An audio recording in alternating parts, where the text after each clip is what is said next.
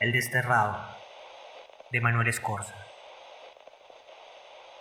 Cuando éramos niños y los padres nos negaban 10 centavos de fulgor, a nosotros nos gustaba desterrarnos a los parques para que viéramos que hacíamos falta y caminaran tras su corazón hasta volverse más humildes y pequeños que nosotros.